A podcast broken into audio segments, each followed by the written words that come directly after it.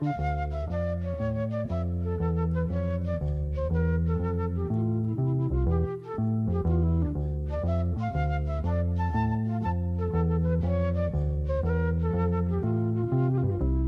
noches a todos los oyentes, las oyentes de mm, Pensamientos de la Nación. Este programa que venimos realizando desde el año pasado aquí en Viento del Sur, la radio del Instituto Patria, y el ciclo 2021. Hoy empezamos el ciclo 2021 después de, una, de, un, descanso en vacaciones, eh, con el entusiasmo de siempre, en esta experiencia que iniciamos decíamos el año pasado, por la invitación que siempre agradecemos de Rita Cortés, Liliana Herrero, eh, Teresa Parodi, que con tanta, con tanta gentileza nos invitaron a este ciclo que continuamos, el año 2021. ¿Qué tal, Francisco? Buenas noches, ¿cómo te va? Un gusto escucharte nuevamente. ¿Cómo te va? De vuelta después de obligadas vacaciones. De vuelta molestando, ¿no? De vuelta, de vuelta y con mucho entusiasmo para iniciar este, este nuevo ciclo en este este hermoso lugar que tenemos y que cada domingo cada vez tenemos más escuchas, según me dicen. Y operativo Clamor, hubo operativo Clamor que vuelva a Pensamiento de la Nación, decía, la, decía el pueblo, ¿sabía vos? Sí, no, nos escuchan para ver si abandonamos, hacen apuestas, están en eso, a ver si abandonamos, pero no, somos pedían, por favor, perseverantes. Le pedían por favor a Rita Cortés que vuelva a Pensamiento de la Nación. Sí, es verdad, es verdad. Bueno, un programa lleno de emociones.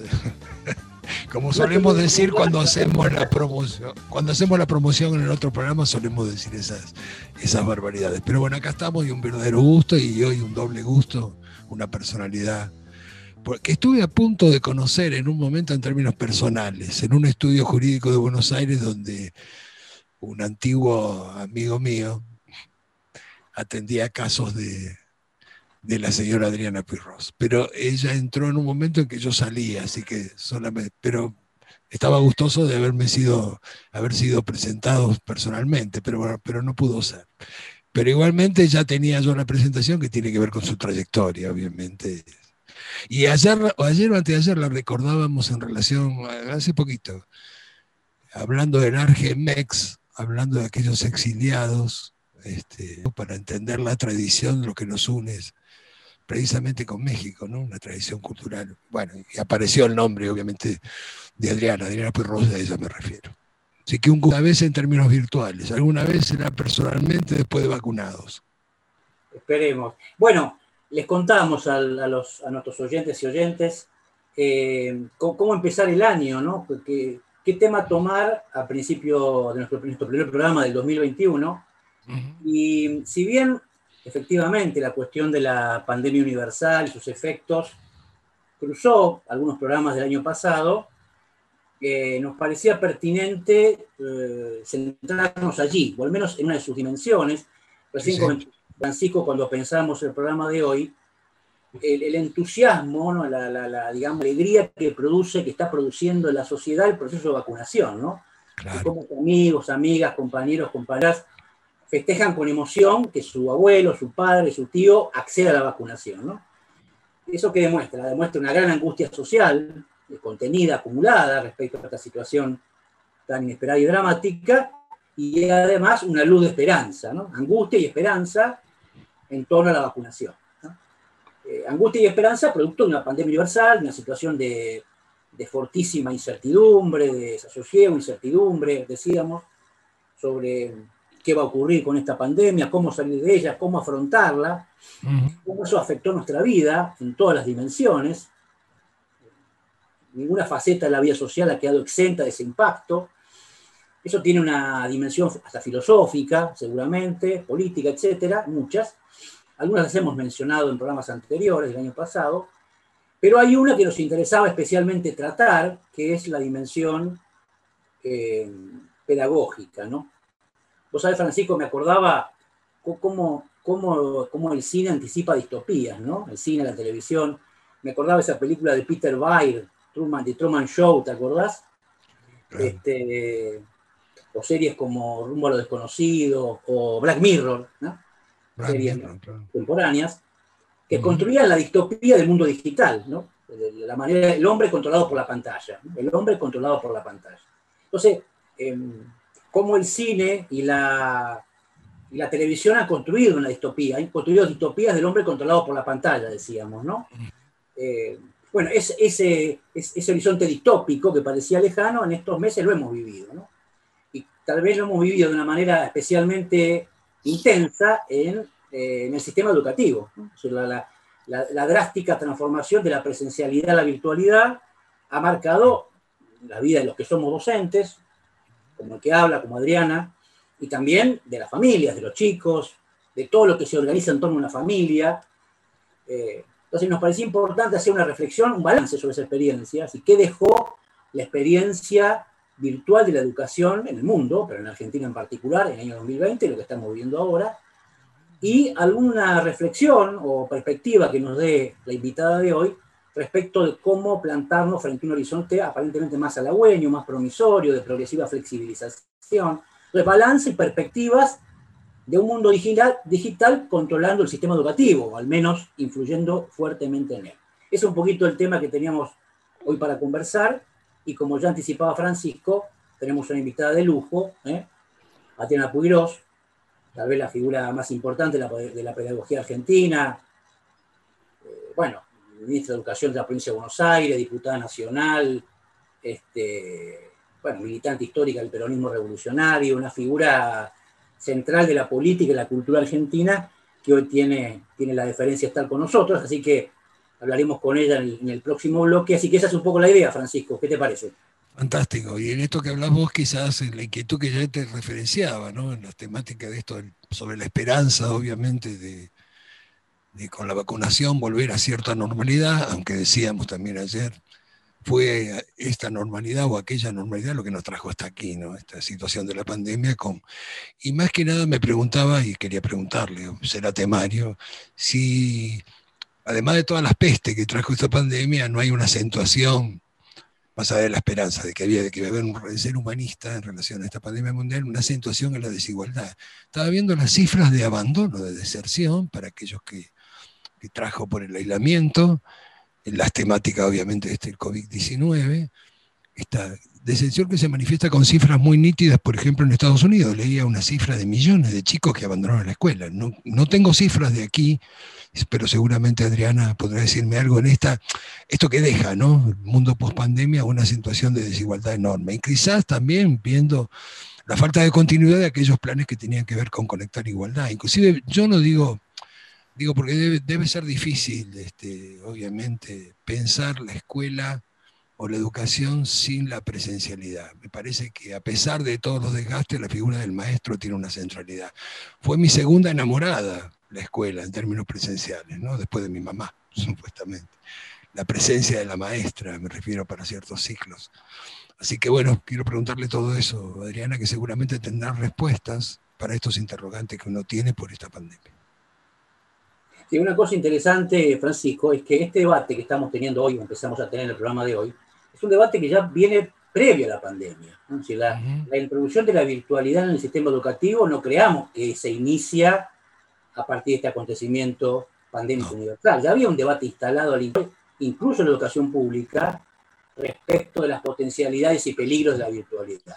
Esto que ha ocurrido ha hecho estallar ese debate, por decirlo de alguna manera. Hoy solapado por, la, por, el, por el cuidado que todos tenemos, ¿no? Pero hay una, me gustaría escuchar la opinión de Adriana, un debate que, que esperemos, pasada la pandemia, va a reaparecer, ¿no? Es decir, ¿qué, qué, qué conservar y qué desechar de todo lo que plantea la, digitalización y la educación virtual, que ya viene de antes esta discusión, ¿no? Sí, por lo menos en la, universidad lo, conozco perfectamente, y, ese debate va a volver, va a volver con otro cariz, obviamente, después que pase todo esto, esperemos que, que, lo más rápido que podamos, ¿no? Así que bueno, esto es un poquito la, el esquema del programa de hoy. Estamos, recordemos, amigos, amigas, en Pensamiento de la Nación, el programa que hacemos con Francisco Besone, quien les habla, Juan José Gianni, todos los domingos de 20 a 21 en Viento del Sur, la radio Instituto Patria. Vamos a, nuestro primer tema musical. Hoy, hoy retro, Francisco, sui generis. Retro, retro, recontra retro, sui generis recontra, recontra. Sui ¿Qué te parece? Ah, ¿Eh? me parece bien, me parece bien. Los clásicos, está bien, un clásico. Vamos a los clásicos. Ah, bueno, está muy vamos bien. primer tema musical y conversamos este, inmediatamente con nuestra invitada de lujo de hoy, la compañera Adriana Uiros.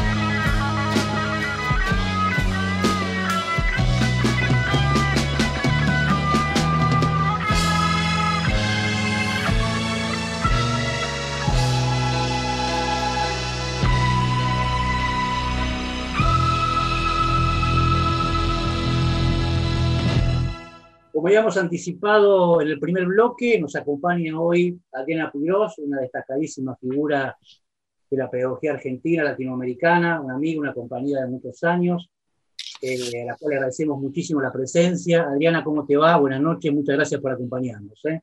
Hola, ¿qué tal Juan? Muchas gracias por invitarme. Este, es un gusto estar con todos ustedes. Por supuesto que va a llegar el momento en el cual nos podremos eh, ver personalmente eh, y tomar un café. Comernos un asadito. ¿eh?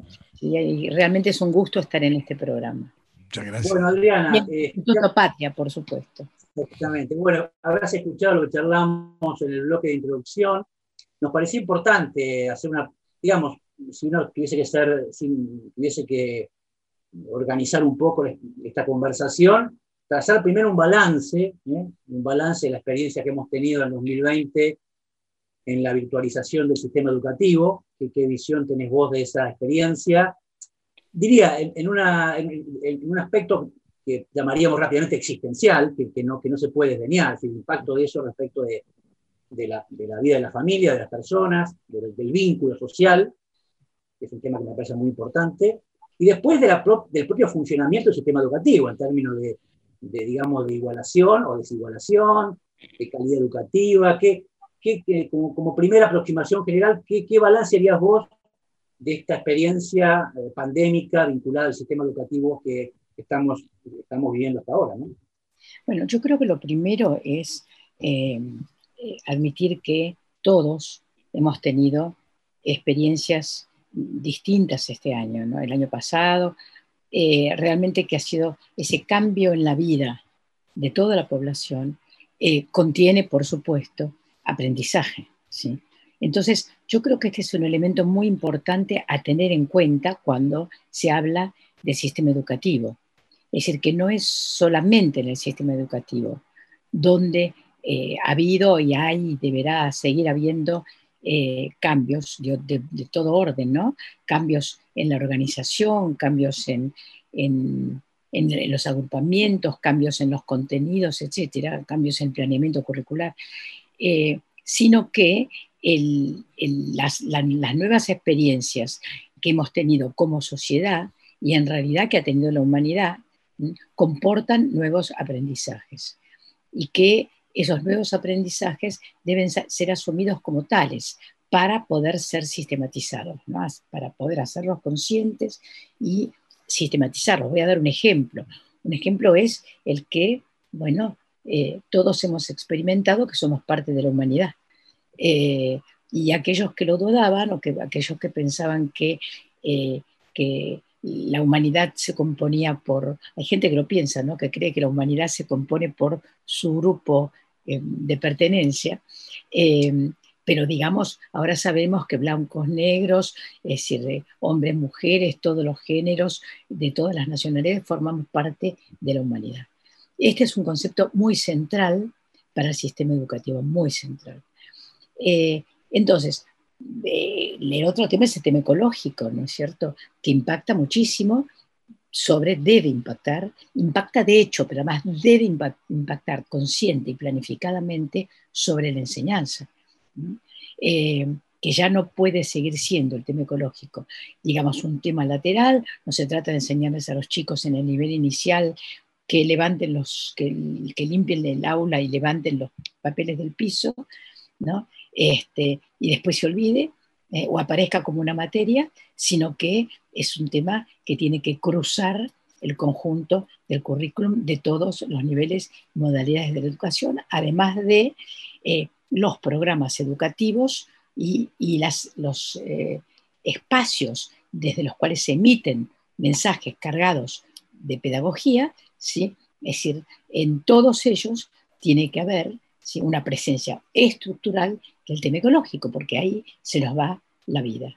Entonces, esto eh, tratando de empezar a responder, porque es muy compleja tu pregunta, sobre cuál sería el balance. Es decir, yendo a otros aspectos, eh, digamos, podría haber ocurrido que ante las medidas de, de, prevención, los docentes dijeran, bueno, me quedo en mi casa, me refugio en tal o cual artículo del estatuto del docente y espero que se acabe la pandemia un año y medio no voy a la escuela. Esto no ocurrió. Ocurrió que los docentes salieron, a- bueno, ya muchos ya salían antes, durante todo el macrismo empezaron a multiplicarse aquellos que llevaban bolsas de comida porque, digamos, la, la miseria había empezado entonces. Eh, se había profundizado entonces. Eh, y aquello que durante el kirchnerismo realmente se había ido fuertemente superando, ¿sí?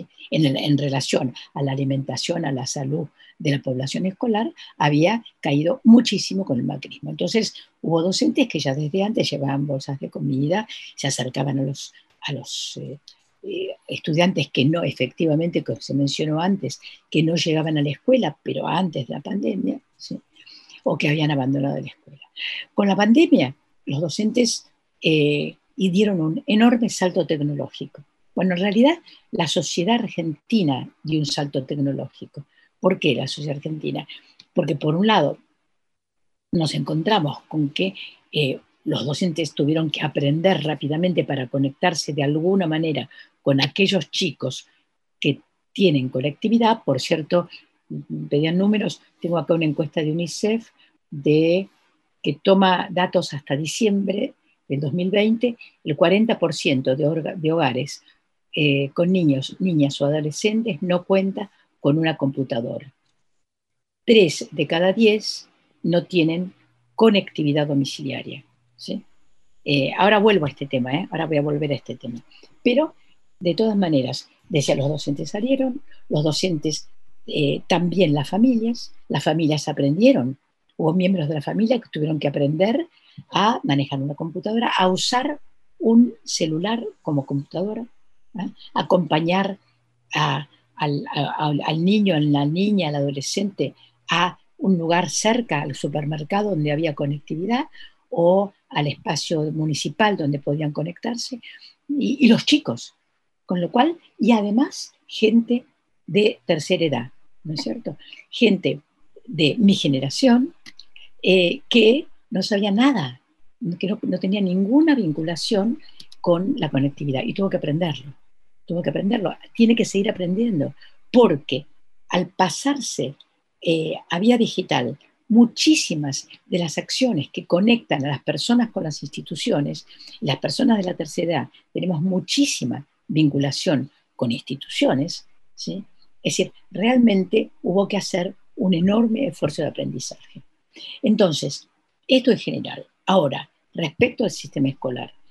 Bueno, el sistema escolar sufrió eh, la, no es transformación todavía, pero sí desorganización, desarticulación más fuerte de toda su historia. Ese porque, digamos, hubo cambios de contenidos, hubo, bueno, un momento terrible de la represión dictatorial, etc. Pero en ningún momento, desde que se constituye a fines del siglo XIX y la primera década del siglo XX, se, termina de consolidar el sistema escolar, nunca hubo eh, una situación por la cual se desorganizara. Eh, entonces, digamos, yo creo que este punto hay que tenerlo muy en cuenta y hay una serie de otros problemas de ahí derivados. Adrián, ahí, te, hago esta pregunta, ¿no? Vos describías bien la enorme capacidad adaptativa de docentes y de familias ante una situación inesperada y obviamente muy, enojosa. La pregunta, Adriana, sería la siguiente, ¿no? Vos, vos describías bien eh, la enorme capacidad adaptativa que tuvieron los docentes, las familias, para adecuarse a una situación inesperada, desconocida, eh, enojosa. Ahora, eh, la inquietud mía o nuestra sería, sería esta, en lo que tiene que ver con la transmisión de conocimiento, transmisión, la asimilación, que es como de alguna manera la esencia del sistema educativo. ¿Y qué resultados produjo esto que vos describís? ¿Se, se pudo paliar? ¿Se pudo eh, sustituir adecuadamente? ¿Qué, ¿Qué, visión tenés respecto a ese tema? Bueno, la primera cuestión es que durante el 2020 hubo clases. Esto es muy importante. ¿sí? No es que no funcionó el sistema educativo, funcionó, pero funcionó de otra manera. Funcionó con un soporte distinto, virtual. ¿sí? Eh, y además hubo algunas provincias, la provincia de Buenos Aires, que pudo durante unas, una, más o menos unas 200 escuelas, alguna otra provincia también, pudieron funcionar en forma presencial porque eran zonas, poblaciones donde no había eh, circulación de virus, o era muy baja, ¿no? Lo cual es una experiencia, hubo experiencia y esto hay que tenerlo en cuenta. Eh, yo creo que más, más allá de que lo que decía hace un momento, que es que se aprendieron muchísimas cosas el año pasado, que son saberes no estrictamente curriculares, ¿sí? yo creo que también, por, lo que, por la información que tengo, ¿no? es el que hubo aprendizaje curricular. Y hay sí un 20 y algo por ciento, ¿sí? 25 por ciento, pensando en el país en su conjunto, de, de chicos que quedaron de una u otra manera desconectados. Desconectados. Digamos, eh, este porcentaje aumenta mucho cuando vamos hacia el noreste y a Cuyo. Eh, por ejemplo, eh, tenemos que, que incluso las condiciones de las escuelas, o sea, realmente la situación del noreste y de Cuyo es particularmente deteriorada. Entonces, tengamos en cuenta que ese 25% puede llegar al 40 y pico, 50 y pico y hasta 60 en algunas poblaciones. Eh, teniendo en cuenta, digamos que hay, vamos a decir, 75% pro- promedio de chicos que regresan a la escuela habiendo tenido algún tipo de, conexión relativamente estable con el maestro, la escuela, etcétera, podemos sostener, ¿sí? es decir, que ha habido eh, curso en el año 2020. Eh, ahora bien, se trata, en este momento hay un gran reto respecto a, en primer lugar, el rediseño curricular, que los docentes tienen que tener la flexibilidad, lo- la tienen que tener los directivos eh, y tienen que tener mucha, mucha capacidad de, de planeamiento, los equipos técnicos de las provincias y ojalá haya equipos nacionales que los apoyen, ¿sí? es decir, para eh, rediseñar los currículum, para tomar contenidos que no se alcanzaron a enseñar el año pasado e incorporarlos en el momento oportuno. Ahora, en ese sentido, yo quiero decir esto, no pasa nada si nos enseña todo. ¿Cuántas veces un programa en, en- en el colegio, hasta en la universidad, queda sin terminar? ¿Mm? Y se retoman los contenidos en otro momento. Si uno deja de pensar que este es otro elemento nuevo, deja de pensar el sistema, digamos, la, educación primaria o la secundaria como eh, estructurada estrictamente por años correspondientes a cortes etarios. O sea, la idea es, el chico de 6 tiene que estar en primero, el chico de 7 tiene que estar en segundo. Es el grupo es de los de 6. Aquel, de, aquel chico de, de 14 años que no aprobó dos materias tiene que volver para atrás, cuando aprendió eh, 10 materias. Aprobó 10 y, y reprobó 2, este, y lo, se lo castigamos con las 12. No. Eh, hay dos ideas que son la de repetición y la sobredad, son dos de los varios conceptos que hay que desechar. Desechar. Yo sigo bastante lo que pasa en la provincia de Santa Cruz, como sigo lo de la provincia de Buenos Aires, lo de la capital, Dios mío, que es un desastre. ¿sí? Eh, y en, en Santa Cruz, una, una, cosa en que están avanzando es justamente en la idea de, bueno, no hay más re repetidores. El chico al cual le va mal, no aprendió, no, no, alcanzó lo suficiente, lo que esperábamos, ¿eh? porque quién sabe que sea lo suficiente. En un área del conocimiento lo vamos a acompañar para que pueda recuperar esos aprendizajes, pero en el resto podrá seguir con su grupo, ¿sí? podrá ser con el grupo con el, al cual es afín. ¿sí? Y la otra cuestión es la posibilidad, tener en cuenta, de estructurar grupos también ¿sí? con otros criterios, no solo el criterio edad, sino otros varios criterios que son posibles. Bueno, eh, hacemos este, vamos a nuestro, a nuestro próximo tema musical y seguimos conversando un rato más con, con, con Adriana, una con Adriana Puto.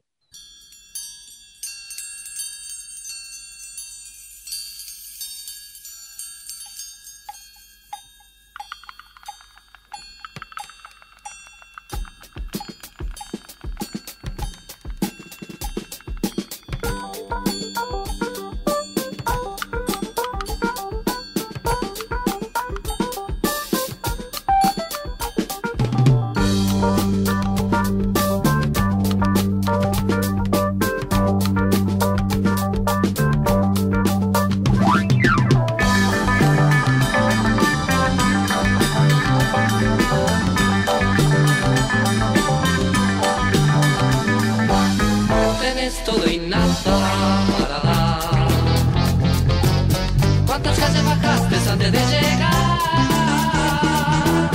¿Cuántos timbres tocaste antes de entrar?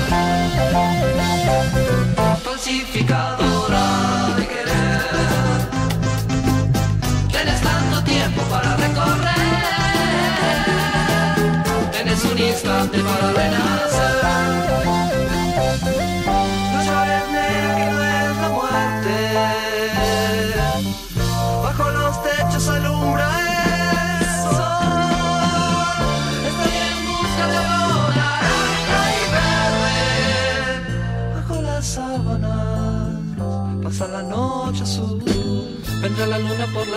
mañana y tal vez todo termine nada. ¿Y qué te importa si fuiste mía? ¿Y qué te importa la policía?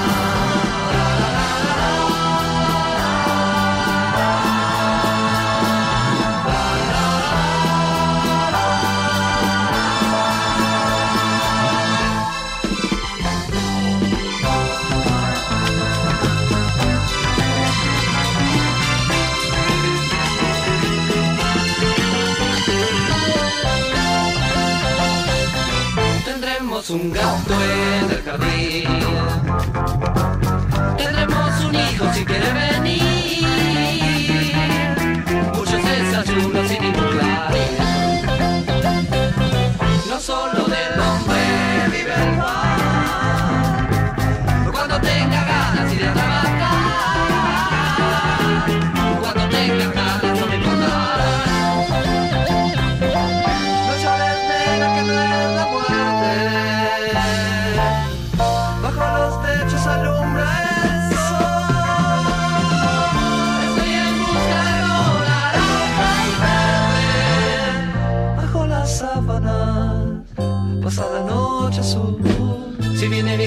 sigamos juntos,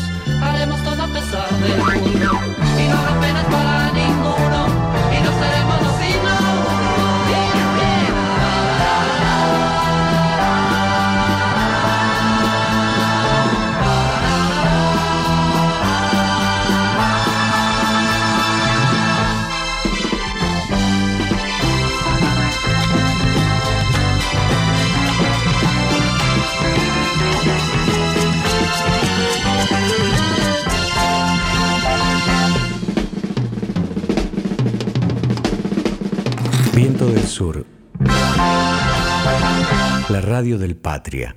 Continuamos con Adriana Puigros, aquí en Pensamiento de la Nación, el programa que hacemos con Francisco Besone, todos los domingos de 20 a 21 horas, en Viento del Sur, la radio Tuto Patria. Eh, habíamos conversado con Adriana un poquito en el primer bloque sobre una suerte de balance, por supuesto un balance eh, seriamente limitado porque el tema es vasto. Y decíamos al principio del bloque anterior, un balance y perspectiva, ¿no? Algo de las perspectivas Adriana anticipaba en el bloque anterior, eh, y quisiera profundizar un poco, Adriana, si puede ser. Estamos como retornando lentamente a una suerte de presencialidad, hay, una planificación, digamos, que tiene que ver con, con, una suerte de paulatina normalización, así entre comillas. Ha habido polémicas sobre apresuramientos, características, protocolos, eh, particularmente el caso de la Ciudad de Buenos Aires, pero no solamente. Eh, ¿Cómo ves eso? ¿Cómo, ves este, cómo, cómo ves este, qué, perspectivas tenés? Bueno, yo creo que se empieza el año con muchas dificultades. Esto es diferente en cada provincia. Eh, la, decisión del Ministerio de Educación fue que cada provincia eh, tomara las decisiones que, le pareciera adecuadas. Y, y, bueno, entonces ahora hay que, creo que hay que observar mucho cómo se van solucionando las cosas. ¿no? Yo veo muy, muy, muy bien lo que se está haciendo en la provincia de Buenos Aires. O sea, realmente, así como vemos la, la vacunación, ¿no? así como, digamos, eh, la, la, vacunación hoy, hoy es un día muy importante en la provincia de Buenos Aires. O desde ayer se empezó, empezaron a llegar eh, citaciones para los docentes. Están, están vacunando a los docentes con la, con, con la vacuna china, pero a una celeridad impresionante. ¿sí? Además de haber avanzado con los mayores de 60, bueno, realmente de la misma manera están trabajando en el sistema escolar, ¿sí? porque han empezado eh, eh, ya en el mes de septiembre, ya habían avanzado, es decir, con el programa TP, que es un programa para llegar a cada uno de los chicos que, eh, a los cuales de alguna manera que los, se habían quedado desconectados. o mal conectados, llegar a cada uno. Muy importante además porque es una revinculación de los docentes con los chicos eh, más golpeados, que tienen más pobres, etc.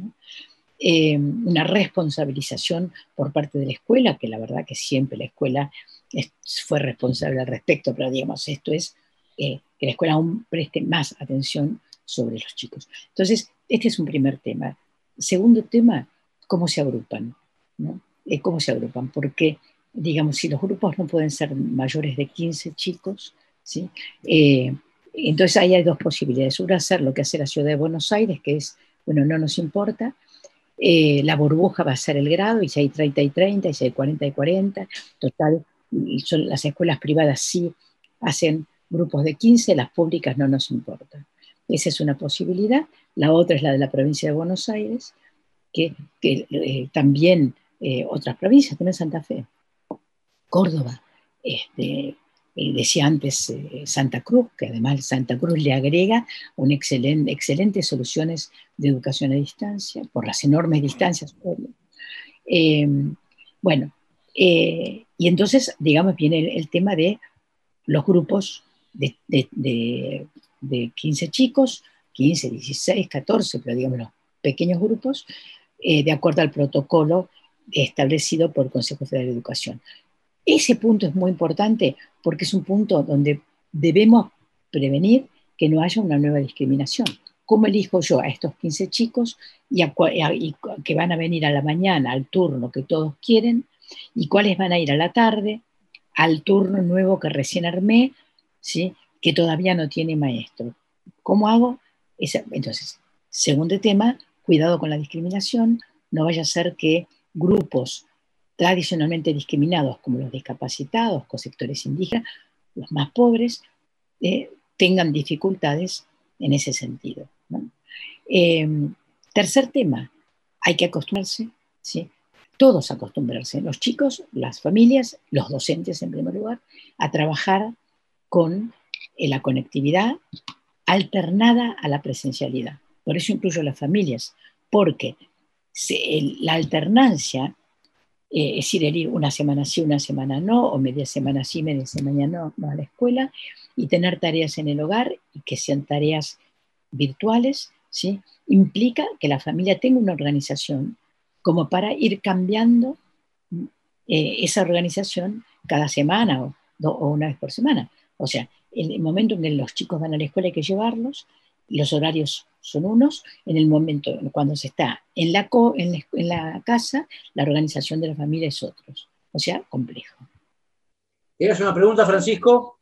No, no, me va, a necesitar tiempo para contestarme. Le, le, escuché decir y en algunos escritos decía hay que volver varios siglos atrás para el de la pandemia para entender esto del trabajo, la familia y la escuela como tres elementos unidos. Me gustaría después, le iba a preguntar sobre qué consideraba de Capital Federal un disparate, o sea, un horror, y bueno, obviamente lo contestó, ¿no? haciendo estas diferencias y todos los desafíos que están por delante. Pero me interesa ese concepto, ¿no? La familia, el trabajo y la escuela, elementos unidos en algún momento, pero ella dice hay que volver a dos siglos atrás para encontrar eso. ¿No estamos encontrando con eso ahora, en última instancia? La, vinculación entre familia, trabajo y escuela es un problema que ha estado desde en toda la historia, en toda la historia de la educación, no solo del sistema educativo. El sistema educativo moderno, o sea, el sistema escolarizado, al cual se escribe nuestro propio sistema educativo, es un problema eh, que en particular en la Argentina nunca pudo solucionar, porque como el sistema escolar fue pensado eh, básicamente por intelectuales orgánicos de la oligarquía, ¿sí? es decir, que, eh, que, buscaban eh, organizar a la sociedad, que tenían mucho miedo a la irrupción de las masas, a la de los inmigrantes, de, etc. La idea fue más la de formar al ciudadano, lo cual no está mal, hay que formar al ciudadano, de todas maneras, ¿desde qué punto de vista? Desde el punto de vista de quién, ¿no? Pero bueno, formar al ciudadano. Y además no pensaban que fuera importante formar para el trabajo, porque no pensaban a la Argentina como un país eh, más allá de la eh, fantasía de la patria agroexportadora. Con lo cual, digamos, la patria agroexportadora y por otro lado los oficios traídos por los inmigrantes y se acabó. Con lo cual, si bien a fines de siglo se fundan escuelas técnicas y las escuelas normales, con la fundación de la Escuela de, Normal de Paraná en, 1869 por Sarmiento, este, de todas maneras, sí, eh, digo, en formar maestras sí, es formar, digo maestras, porque esa era la idea, sí es formar para el trabajo, sin ninguna duda, para el trabajo de la mujer y hay mucho para hablar. Pero la educación técnica y la educación industrial, etcétera, es marginada, marginada hasta la época de Perón. Hasta la época de Perón y después el enorme salto es ¿sí? con el kirchnerismo, eh, con el, cuando, cuando se, dicta la ley de educación técnica y formación profesional. Sí, sí, correcto. Eh, Adriana, bueno, te, hacemos la última pregunta y te despedimos, este, agradeciéndote muchísimo tu participación. Eh, planteémoslo de la siguiente manera. Hay una situación, digamos la de emergencia, me parece que el término es adecuado, una formidable adaptación, que vos bien describías. Ahora, hay un debate, no sé cómo lo ves vos, hay un debate instalado, me parece a mí, en el sistema educativo, yo lo veo mucho en la universidad, sobre si la virtualidad en tanto tal, no en tanto mecanismo de emergencia, sino en tanto tal, tiene una dimensión democratizante. Es decir, si hay, una, hay un aspecto de esa virtualidad que debe permanecer aún terminada la emergencia. ¿Qué, qué de eso? ¿Qué visión tenés de esa discusión? Yo creo que sí, yo creo que debe permanecer, pero no es permanecer exactamente, sino, a ver, lo digo así, si nosotros no nos apropiamos de la tecnología, la tecnología se va a apropiar de nosotros. Eh, y cuando digo la tecnología, todos sabemos que en realidad es quien está, quien produce la tecnología, que son las grandes corporaciones. Ese es un aspecto. El otro es el reconocer, es decir, que es un, soporte muy importante para la enseñanza.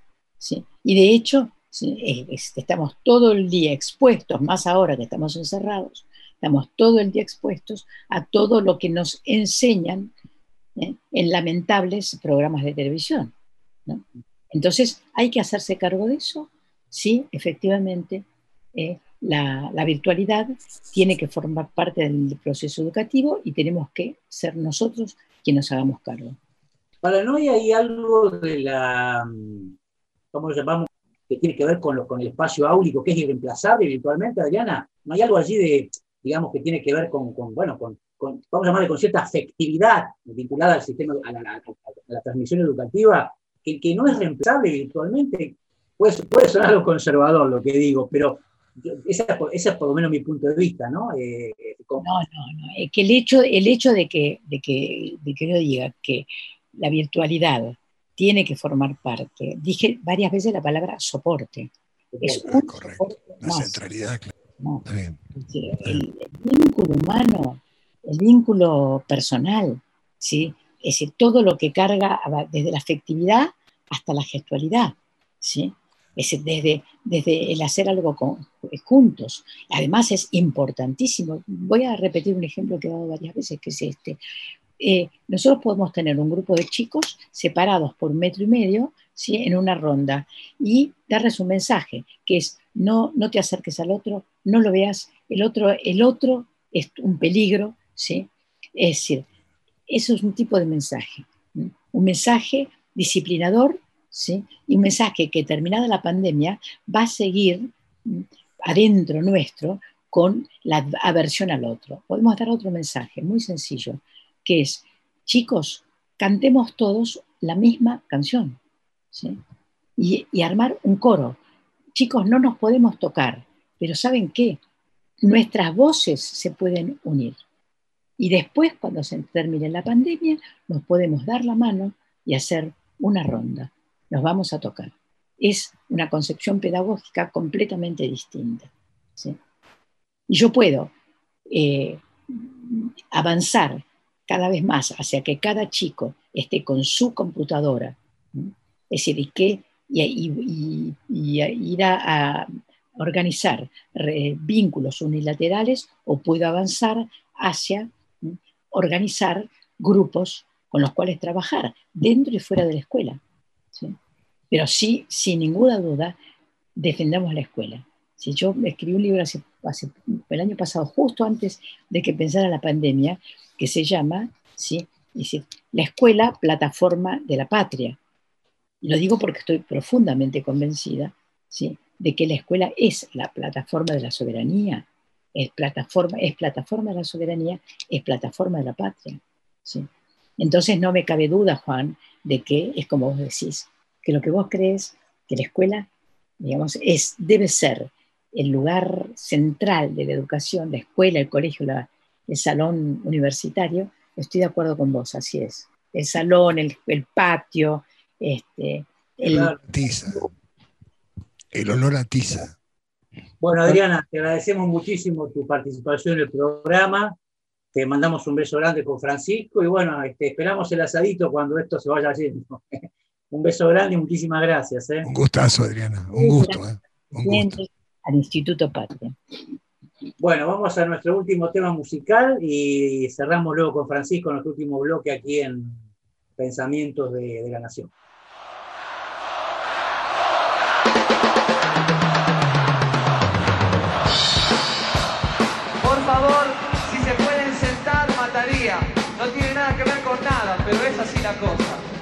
Ustedes saben, yo soy como una especie de,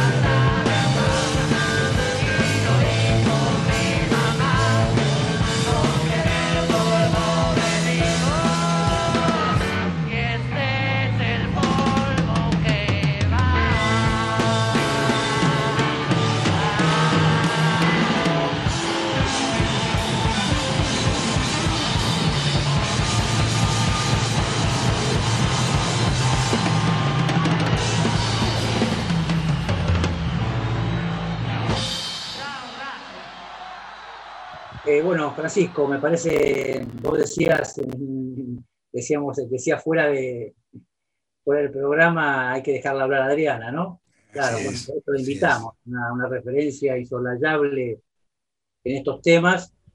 Y, a ver, te digo mi visión, como la Me pareció eh, una, una, perspectiva buscando un equilibrio, ¿no? Eso me pareció como balance, es decir, estamos, estamos insertos. Aquí hay como dos, yo diría, dos aspectos de esta discusión. Uno que tiene que ver con una situación ciertamente inesperada, eh, que implica una transformación, ha implicado una transformación muy grande de los vínculos personales, de las instituciones, llamada pandemia, y una perspectiva que tiene que ver con lo que uno llamaría futuro un retorno a la normalidad, con todas las con todos los, pelos que uno podría ponerle a esa, a esa normalidad que retornaría. ¿no? Eh, y, y, creo que tanto en una cuestión como la otra, es decir, el diagnóstico de la emergencia como en, en el horizonte por venir, eh, Adriana me pareció un intento de establecer equilibrio, ¿no? es decir, reconocer el aporte que se llama soporte de, la virtualidad en emergencia y en la normalidad por venir, y rescatar a su vez la importancia del espacio áulico, la escuela pública. ¿no? Me, interesó ese, esa, esa, esa, exploración de un equilibrio entre las dos dimensiones que son parte de esta conversación de hoy. ¿no? Sí, es una marca de nuestra generación, ¿no? la instancia de la presencial, por eso decía al comienzo, el segundo amor de uno fue la maestra. Para entender el proceso, pero por lo menos que nuestra generación, que estaba bastante alejada, obviamente, de estos avances tecnológicos, pero me, me, tranquilizó mucho con esto del soporte, que vos decís, como una ayuda, obviamente es innegable, lo de la tecnología es innegable. Nosotros estamos usando algún tipo de tecnología, obviamente, y no hemos adaptado quizás este, en muy poco tiempo al uso de estos, de estos dispositivos tecnológicos que permiten, por ejemplo, hacer un programa de radio. Así que, como no pensarlo en la educación, pero el tema de lo presencial y ese ejemplo que dio, obviamente, las dos alternativas que se tienen en función de lo que es el mensaje eh, educador o de alguna manera pensar o hacer pensar la otredad como un peligro, este, no te acerques un metro y medio porque el otro te contagia, a decir cantemos juntos es un ejemplo obviamente de altísima pedagogía. Y a su vez poner en valor estas cosas que muchas veces a nosotros, que a mí particularmente que no estoy en el tema, se nos escapa, ¿no? El valor de la palabra, el valor de la presencia. Otra cosa que me interesó mucho, esto de la escuela en la patria las instancias de la soberanía se dan ahí. ¿Por qué? Y pensaba, si vos me permitís, para meterme en temas, lo que son las máquinas de repetición, para empezar en el TUSER, ¿no? esta instancia de la formación de las ideologías desde esos lugares de, como en la escuela, ciertamente, bueno, podemos enhebrar, y vos con mucha autoridad puede hacer, enhebrar todas las corrientes filosóficas que dan cuenta de eso. Así que interesante la currícula, entender lo que es cambio climático, por otra parte, y que esté particularmente con un, o sea, un nuevo desafío, una temática para encarar. Cuando tenés hasta hace muy poco tiempo, y seguramente habrá rezago de esto, a un presidente de una potencia que denostó precisamente todo lo que trae el cambio climático, como Trump.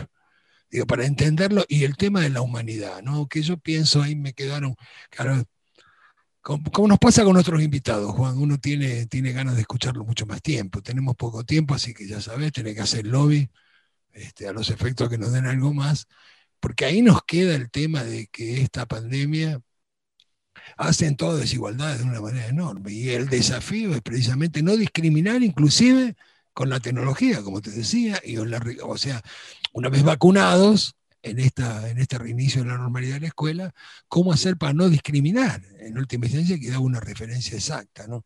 Esta pandemia a su vez nos pone en atento que si ya discriminamos, bueno, no discriminemos aún más. Pero bueno. Yo creo que acá hay una discusión, Francisco, que por supuesto excede el programa de hoy, que hemos conversado en ámbitos más privados, que a mí, a mí debo reconocerlo, me inquieta, que es esta tendencia que, insisto, no empezó ahora, viene ya de hace tiempo, que es a digitalizar la vida privada, ¿no? la vida privada y la social. O sea, esa, por eso daba el ejemplo cuando empezaba el programa de, las distopías, ¿no? las distopías este, cinematográficas y televisivas, una, una captura progresiva del, del, ser humano, de las personas, por la máquina. ¿no? Eso, eso, a, mí eso no deja de inquietarme en, en, distintas dimensiones, también en el educativo. ¿no? No, no, obviamente no, no, no, desmerezco ni desconozco lo que decía Adriana, efectivamente hay, hay, hay ciertos aspectos que son rescatables. Ahora, cuidado con sucumbir fácilmente a, eh, a, todo lo que tiene que ver con el, con el cuerpo a cuerpo, ¿no? con el cara a cara, eh, con, el, con el vínculo, con el, con el, esto llamamos, lo que llamamos humanismo, ¿no? la idea de que efectivamente hay, algo del hombre que domina la máquina y no la máquina dominando al hombre. Eso me parece que es, esa precaución hay que tenerla siempre viva, me, parece a mí. ¿no? Es más de siempre eso, ¿no? Por otra parte, quizás la presencia ya en estas instancias con sociedades de control, ¿no? Claro. Ya tenés este, una viva muestra lo que es la. y esta invasión. Bueno.